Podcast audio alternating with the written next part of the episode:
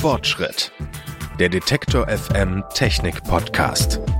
Präsentiert von O2 Business. Mit dem O2 Business Managed MDM jetzt umfassende Security und einfache Administration sichern. Exklusiv für alle Geschäftskunden auf o2business.de. Hallo zusammen und herzlich willkommen zu einer neuen Folge Fortschritt. Mein Name ist Anja Bolle. Ich freue mich, dass ihr wieder dabei seid. Heute geht's um Anonymität im Internet. Wer im Internet anonym unterwegs sein will, sei es für illegale Aktivitäten oder auch um sich einfach selbst zu schützen, der geht ins Darknet. Ein Teil des Internets, der unter anderem von normalen Suchmaschinen nicht gefunden werden kann und dem Anonymität nachgesagt wird. Wenn in Berichterstattungen vom Darknet gesprochen wird, dann geht es meistens um illegale Geschäfte. Das ist die negative Seite des Darknets. Aber das Darknet hat auch eine positive Seite. Whistleblower können hier mit Journalistinnen und Journalisten in Kontakt treten und ihre geheimen Informationen sicher weitergeben. Dieses Darknet, das erreichen wir aber nicht einfach über bekannte Browser wie Firefox, Chrome oder Safari. Dafür braucht es spezielle Programme. Das bekannteste dürfte der Tor-Browser sein. Schütze dich vor Verfolgung, Überwachung und Zensur. So heißt es auf der Download-Seite vom Tor-Browser. Das klingt jetzt erstmal gut. Andererseits schlägt Google mir aber auch als äh, weitere Suchfrage vor, wie gefährlich ist Tor? Und in einem älteren Beitrag von Heise Online heißt es, dass die private Nutzung von Tor ungefähr so sinnvoll ist wie Zitat die Abkürzung zum Supermarkt über einen Schleichweg durch ein hochgiftiges Sumpfgebiet. Also sprechen wir heute mal über die Sicherheit und auch die Grenzen von Tor. Und das mache ich mit dem Journalisten, Buchautor und Darknet-Experten Stefan May. Hallo Stefan. Hallo. Wir bleiben am Anfang mit dem Tor-Browser, würde ich sagen, erstmal im Clear Web. Klären wir doch mal sofort, ist die private Nutzung des Tor-Browsers sinnvoll oder ist es eher was, wenn ich zum Beispiel Befürchtung vor konkreter Überwachung habe, zum Beispiel weil ich in Besitz von Top-Secret-Dateien bin? Also der, der Tor-Browser, der ist Teil eines größeren Werkzeugkastens der digitalen Selbstverteidigung und wenn man sich jetzt über seine Daten Gedanken machen will, macht es Sinn, den Tor-Browser ab und zu zu verwenden, aber auch seine E-Mails zu verschlüsseln oder Linux-Betriebssysteme zu nutzen. Also der Tor-Browser an sich, der ändert jetzt noch nicht so wahnsinnig viel an den Datenströmen. Man kann ihn privat nutzen, also was er macht, er verbirgt vor dem Internetanbieter vor allem, welche Webseiten man aufruft. Und es könnten jetzt, also Leute, die jetzt politisch aktiv sind, vielleicht Antifa-Gruppen, die jetzt vielleicht mal auf der Webseite des Verfassungsschutzes schauen wollen, was da so geschrieben wird, oder die vielleicht auf Nazi-Webseiten recherchieren wollen und nicht gleich wollen, dass man immer sieht, also wo, wo kommen die her. Da kann das Sinn machen. Es kann jetzt auch für private Nutzung Sinn machen, wenn man vielleicht äh, Seiten der Erwachsenenunterhaltung aufruft und nicht will, dass einfach quasi die dass einfach der Pornokonsum einfach so bei den Internetanbietern schlummert. Und ansonsten macht der Tor-Browser aber eher so für zielgerichtete bestimmte Nutzungen Sinn. Der kann, mit dem Tor-Browser kann man anonym sein, man kann aber auch Zensur umgehen. Das kann beispielsweise im Ausland Sinn machen, wenn man auf Zensur stößt. Aber es, man kann ja auch mal auf eine Art von Zensur stoßen, wenn man beispielsweise in einem Hotel WLAN ist oder einem Intranet einer Organisation. Und da kann man schauen, ob man mit Tor an der, an den Blockaden, also quasi an der Zensur vorbeikommt. Bleiben wir mal bei dem Beispiel Zensur. Im Vorgespräch hattest du mir schon gesagt, dass Facebook zum Beispiel eine eigene Darknet-Adresse auch hat. Eine anonyme Nutzung von Facebook ermöglicht das jetzt aber nicht, oder? Diese Darknet-Adresse von Facebook, das ist eigentlich so ein kleines bisschen Quatsch. Also Facebook war eine der ersten, die das eingerichtet haben und mein Eindruck ist, das war für die eine relativ preiswerte Möglichkeit, sich als Avantgarde darzustellen und zeigen, dass sie sich für, für, äh, für Kommunikationsfreiheit vor allem in Ländern mit Internetzensur interessieren. Vor Facebook schützt einem der Tor-Browser Browser überhaupt nicht. Er verbirgt die IP-Adresse, also die digitale Postadresse, aber Facebook weiß, was du in den letzten Jahren geklickt und geliked hast und wem, mit, mit wem du befreundet hast. Das heißt, Tor verändert da nicht so, eigentlich so gut wie gar nichts am Datenschutz, am Datenschatz von Facebook. Da hätte Facebook dann ja wahrscheinlich auch äh, kein finanzielles Interesse dran. Ich habe schon gesagt, das Tor-Projekt wirbt mit dem Slogan Schütze dich vor Verfolgung, Überwachung und Zensur. Jetzt sagst du aber, dass Überwachung doch möglich ist, auch wenn man mit dem Tor-Browser unterwegs ist. Wie denn?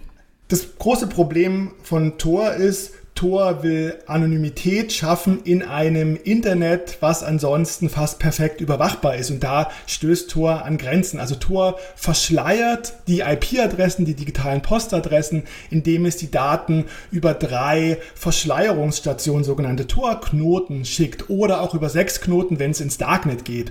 Und es gibt Möglichkeiten, das zu knacken. Und da gibt es zwei große. Zum einen schaut man quasi von außen aufs Tor-Netzwerk. Man schaut, welcher Datenverkehr reingeht, also vom Internetanschluss des Nutzers zur Website oder Darknet-Webseite. Und wenn man genügend solche Daten hat aus Massenüberwachung, dann kann man quasi Memory spielen und kann die Paare matchen. Wenn Leute unterschiedliche Webseiten aufrufen, erzeugen die auch unterschiedliche Datenmuster. Und Tor hat sich entschieden, diese Datenmuster nicht zu verändern. Das könnten sie machen, aber das würde die Performance ein bisschen verlangsamen. Und deswegen kann man, wenn man genügend Daten hat, schauen, also welcher Datenverkehr, der reingeht, gehört zu welchem, der rausgeht. Und wenn man das, wenn einem das gelungen ist, das ist der Jackpot und dann hat man Anonymisierung, dann hat man die Anonymität geknackt. Und dann gibt es außerdem noch eine Möglichkeit, dass man einfach nur den quasi die erste, den ersten Torpfad anschaut, also der der Datenverkehr, der vom Nutzer ins Tor-Netzwerk reingeht und den vergleicht man dann mit einer Datenbank von Webseiten. Das ist das sogenannte Website Fingerprinting. Also Überwacher, die haben im Vorhinein hunderte oder tausende Webseiten mit dem Tor-Browser aufgerufen und haben abgespeichert, wie so die typischen charakteristischen Muster der Datenpakete sind, wenn man die Webseite mit dem Tor-Browser aufruft. Und dann kann man dieses Muster der Webseiten, Datenpakete matchen mit dem Muster der Torroute, die man die beobachtet hat. Und dann kann man raus, eventuell rausfinden, welche, also was jetzt die Person, die gerade Tor verwendet, macht. Und das funktioniert im Labor ganz gut. Die offene Frage ist, wie gut es auch in der Praxis funktioniert. Im Prinzip werden da also dann äh, Daten verglichen, die zu den Nutzern und Nutzerinnen gesendet werden. Genau, also wenn ich eine Webseite aufrufe, dann bekomme ich einfach Daten geschickt von der Webseite und die haben halt ein bestimmtes, die haben halt eine bestimmte Anzahl an Datenpaketen und diese Datenpakete, die haben eine bestimmte Abfolge und sind bestimmte charakteristische Pausen und das unterscheidet sich je nach Webseite, die ich aufrufe. Eine kurze Unterbrechung für eine Botschaft von unserem Werbepartner. Ihr wollt umfassende Mobile Security bei einfacher Administration? O2 Business macht's möglich. Mit Managed MDM kümmern sich die O2 Business Experten um die komplette Konfiguration eurer Firmengeräte. Die Sicherheit sensibler Kundendaten und die Produktivität der Mitarbeiter haben Priorität. Egal ob unterwegs, bei externen Terminen oder im Homeoffice. Eine echte rundum Sorgloslösung also, gerade für Unternehmen ohne ausreichende IT-Ressourcen. Denn neben der Nutzungslizenz und dem attraktiven Monatspreis erhaltet ihr den kompletten Service. Von der Steuerung der Konsole über die Verwaltung der Geräte bis zur Sicherstellung des Datenschutzes. Weitere Infos zum O2 Business Managed MDM auf o2business.de. Jetzt hast du gesagt, dass das im Labor ganz gut funktioniert. In der Realität hm, weiß man nicht so genau. Was ist dann, sag ich mal, in der Realität anders, beziehungsweise wo liegt da die Schwierigkeit, die Nutzer und Nutzerinnen zu de-anonymisieren? Ich habe unter anderem mit einer Sicherheitsforscherin Katharina Kohls geredet, die dazu viel geforscht hat und die hat gesagt, also in den Studien, da schaut man sich eine Zahl von vielleicht maximal mehreren hunderten simulierten Nutzerinnen und Nutzern an und, eine, und vielleicht mehrere hunderte Webseiten und schaut, okay, ich rufe das mit dem Tor-Browser auf und kann ich dann, wenn ich all diese Daten miteinander vergleiche, quasi matchen, wer, welch, also wer, welcher simulierte Nutzer ruft welche Webseite auf. Und das also und das Problem ist, das ist ein sehr kleines Set und das Internet ist aber ein bisschen größer. Also da sind halt äh, mehrere Milliarden äh, Nutzer und bei Tor sind es so zwischen zwei und acht Millionen Leute, die jeden Tag Tor nutzen und die Leute rufen nicht nur ein paar hunderte Seiten auf, sondern ein paar tausende oder ein paar hunderte tausende Webseiten. Das heißt, man weiß nicht genau, wie gut das übertragbar ist. Dann kommt hinzu, also äh, in, in, so einem großen Internet kann es auch sein, dass Datenströme einfach verfälscht werden, dass es, äh, dass es sozusagen so ein bisschen Neues gibt. Das heißt, dass man dann doch nicht so einfach zuordnen kann. Und die große Frage ist, welche Geheimdienst, welche Sicherheitsbehörden überhaupt so viel Daten haben, dass sie halt von außen aufs Tor-Netzwerk draufschauen können. Das weiß auch niemand und die Geheimdienste würden das auch nicht verraten, wenn sie es können. Du nennst diesen Prozess in deinem Buch Darknet die De-Anonymisierung von Tor. Heißt denn De-Anonymisierung, schwieriges Wort, auch gleichzeitig Identifizierung der Nutzerinnen und Nutzer oder kann man dann nur sagen, das ist jetzt Nutzer X und das ist Nutzerin Y, die von da und da auf diese Seite zugreifen? De-Anonymisierung heißt schon De-Anonymisierung. Also der erste Schritt ist, ich finde raus, also wer welche IP-Adresse die Tor verwendet, macht was im Internet und dann ist die große Frage, können die Behörden rausfinden, wer hinter der IP-Adresse steht. Internet-An Internetanbieter, die speichern die Information, wer welche IP-Adresse hat, unterschiedlich lang und da gibt es so ein großes Kräftemessen. Ähm, Regierungen, die wollen die sogenannte Vorratsdatenspeicherung durchsetzen, das Internet Anbieter das mehrere Wochen speichern wollen. Gerichte sagen, das ist eigentlich nicht äh, verfassungsgemäß und Regierungen versuchen das trotzdem durchzukriegen. Das heißt sozusagen, das ist so ein bisschen umkämpftes Feld. Aber die Anonymisierung heißt schon, ich finde raus, wer macht, also wer ist es, der jetzt diese bestimmte Sache in Tor macht. Und dann gibt es noch eine andere Frage, also nämlich, dass es sein kann, dass man zwar nicht rausfindet, wer die Person ist, die gerade den Tor-Browser verwendet, aber dass man die wiedererkennt erkennen kann, dass man quasi so ein bisschen wie so ein roter Punkt aufleuchtet. Also weil ähm, nur sehr, sehr wenige Leute verwenden den Tor-Browser. Und nehmen wir jetzt nochmal das Beispiel, eine Antifa-Gruppe geht vielleicht auf die Webseite des, des, Verfassungsschutzes, will schauen, was die so schreiben und eine bestimmte Inhalt, der wird nur 50 Mal aufgerufen jeden Tag und die Antifa-Gruppe verwendet aber immer den Tor-Browser. Und dann kann es sein, also dann kann man sich denken, okay, also die also die Nutzerin oder Nutzer, die den Tor-Browser verwendet, das ist vermutlich die gleiche. Und dann weiß man zwar nicht, wer das ist, aber man kann sich sagen, okay, dann sollten wir da ein kleines bisschen genauer hinschauen und vielleicht mit zielgerichteter ähm, Überwachung schauen, ob wir rausfinden, wer das ist. Und zielgerichtete Überwachung, die scheint relativ gut zu funktionieren in Tor, zumindest sehr viel besser als Massenüberwachung.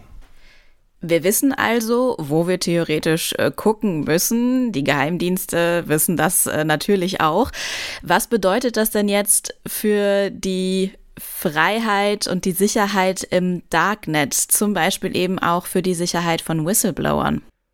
Das weiß leider auch niemand genau. Also eine, eigentlich die, die interessanteste politische Nutzung des Darknets sind Darknet-Postfächer für Whistleblower. Da gibt es etwa so 100. Die Süddeutsche Zeitung, der Spiegel, die Taz, die Heise Online, die haben Postfächer für Whistleblower. Das heißt, als Whistleblower muss ich den Tor-Browser verwenden, um auf dieses Darknet-Postfach zu gehen und lade dann meine Dokumente hoch. Und dann gibt es in einigen Ländern Gemeinschaftspostfächer, äh, beispielsweise in Frankreich gibt es Saussure, da haben sich verschiedene französischsprachige Medien zusammengeschlossen. Und diese Darknet-Postfächer, die haben sehr viel Sinn. Sie zwingen nämlich den Whistleblower, den Tor-Browser zu verwenden. auch wenn der, wenn der Whistleblower jetzt nicht ein Computergenie wie Edward Snowden ist, sondern vielleicht ein 63-jähriger Familienpapa, der keine Ahnung hat, wie, wie leicht er sich in Gefahr bringt mit normaler Internettechnologie, wird er gezwungen, den Tor-Browser zu verwenden und sich zu anonymisieren. Und wenn jetzt diese zielgerichteten Überwachungen möglich sind, dann kann es durchaus sein, ähm, dass man äh, diese Darknet-Postfächer sehr gut überwachen kann. Und eine der also quasi eine und ein Grund, warum man diese, warum man nicht so einfach sagen kann, dass man Tor in der Praxis überwachen kann, ist, dass das Internet einfach sehr, sehr groß ist. Darknet-Webseiten hingegen, da gibt es nicht so wahnsinnig viel und es gibt vielleicht 100 solcher Darknet-Postfächer. Das heißt, mit einer zielgerichteten Überwachung, es kann sein, dass man auch diese Darknet-Postfächer gut überwachen kann ich würde trotzdem empfehlen, die zu nutzen und man kann, also man weiß einfach nicht, wie gut die Überwachung da funktioniert, aber ich finde es zumindest wichtig, dieses Thema Torsicherheit mal zu thematisieren. Also, weil was bei meinen Recherchen mein, also mein Eindruck war, Tor kann sehr viel, aber NSA-Proof ist Tor im Zweifelsfall vermutlich nicht, besonders wenn es um zielgerichtete Überwachung geht. Das sagt Darknet-Experte Stefan May über die Sicherheit und die Grenzen des Tor-Netzwerkes. Vielen Dank für das Gespräch. Super, danke. Fortschritt getestet. Testet heute doch einfach mal selbst. Wenn ihr neugierig geworden seid, dann könnt ihr euch den Tor-Browser auf torproject.org runterladen. Und wenn ihr nicht wisst, wo ihr dann loslegen sollt, Stefan May hat ein paar Tipps für euch. Den zu nutzen ist weder illegal noch gefährlich und dann gebt ihr oben einfach mal eine Webadresse ein, zum Beispiel spiegel.de und dann klickt ihr links neben dieses Adressfeld und da seht ihr die Verschleierungsroute, also über welche Länder ihr kommt und dann könnt ihr euch auch einen neuen Kanal erzeugen lassen. Und ihr könnt es zum Beispiel auch so nutzen, dass ihr selber steuert, bei welchem Land ihr rauskommt. Ihr klickt einfach mehrmals auf neuen Kanal erzeugen und dann kommt ihr irgendwann beispielsweise in der USA raus oder in Frankreich. Außerdem würde ich das Programm Onion Share empfehlen, mal auszuprobieren. Das ist ein Darknet-basiertes Programm zum Tausch von Dateien. Das erzeugt auf einem Rechner eine Darknet-Adresse und über die könnt ihr euch, könnt ihr dann anderen, äh, anderen Leuten Daten zugänglich machen oder Daten empfangen. Die andere Person ruft dann diese Darknet-Adresse, die ihr da schickt, mit dem Tor-Browser auf. Das ist ziemlich spannend. Geoblocking lässt sich übrigens mit dem Tor-Browser nur bedingt aushebeln. Es funktioniert nicht, dass ihr jetzt plötzlich die neueste Folge eurer Lieblingsserie direkt auf der Seite des US-Senders gucken könnt. Das war's für diese Woche von Fortschritt. Ab nächster Woche dreht sich hier alles ums Smart Home. Wenn ihr das nicht verpassen wollt, dann abonniert diesen Podcast überall da, wo es Podcasts gibt und dann kommt die neueste Folge direkt in euren Feed.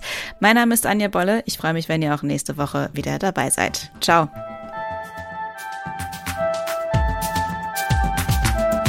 Fortschritt. Präsentiert von O2 Business.